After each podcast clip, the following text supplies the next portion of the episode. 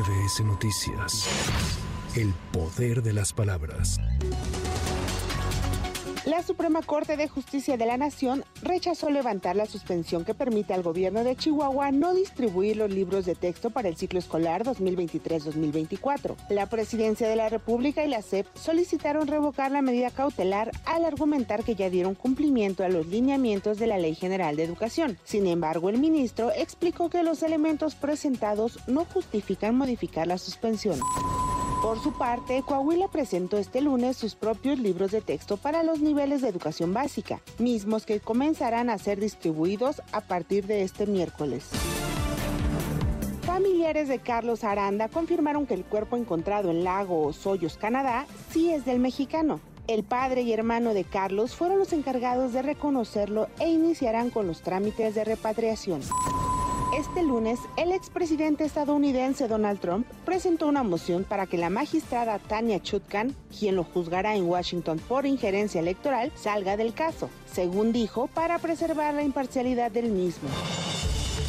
La bancada del PAN en la Cámara de Diputados prendió alertas por el nivel de endeudamiento que el gobierno federal quiere tener en el último año del sexenio. Al revisar el paquete económico, el diputado Héctor Saúl Telles destacó que nuevamente el Ejecutivo estará destinando cantidades multimillonarias a las megaobras del presidente de la República que si ya están en operaciones no funcionan, como el aeropuerto Felipe Ángeles o la refinería de Dos Bocas, presuntamente inaugurada hace algunas semanas y que aún no produce también por un eh, financiamiento de deuda muy importante. Hasta 2.5 billones de pesos se marcan como un techo de endeudamiento en este presupuesto del año 2024. Sería el margen más alto que se ha vivido en los últimos años y de cualquier otro sexenio, lo cual cerraría prácticamente la administración de López Obrador en más de dejándonos un saldo histórico de deuda de más de 15.5 billones de pesos. Es decir, que el presidente López Obrador recibió en el año 2018 un saldo saldo histórico de deuda de 10.5 billones de pesos.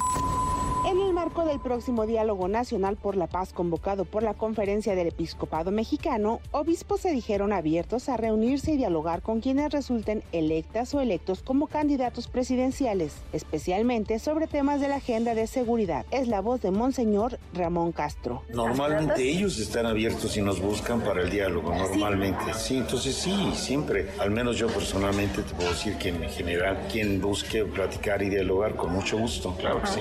Porque Claudia Sheinbaum dijo que se iba a reunir con representantes de iglesias. No sé si eh, abierto a todos. Bueno, no sé a qué se refiere con representantes de iglesias, pero ciertamente ninguno de nosotros cierra la puerta a ningún candidato.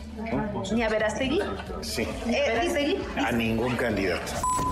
En el Congreso Capitalino, el panista Federico Doring exigió al presidente del Consejo Nacional de Morena, Alfonso Durazo, su renuncia mientras le sigue el juego a las corcholatas, o al menos dijo, por decencia, debe solicitar licencia al cargo de gobernador de Sonora, pues no ejerce las funciones que le corresponden, como escuchar a las madres que buscan a sus hijas o hijos desaparecidos, quienes sufrieron un atentado el pasado fin de semana. En ese sentido, el panista demandó que la investigación de los hechos sea atraída por la Fiscalía Fiscalía General de la República. Todos los vacíos de poder se llenan. El abandono y la complicidad con la delincuencia organizada del gobierno de Sonora a las madres buscadoras es inaceptable. Durazo, al igual que el presidente, ni las ve ni las oye. Nadie les ayuda, nadie les apoya, ni el gobierno federal ni el gobierno del Estado. Y aparte, distraído con el juego de las corcholatas, sufrieron un atentado que condenamos y que exigimos que la investigación la traiga la Fiscalía General de la República, porque sabemos que en Sonora no se va a investigar.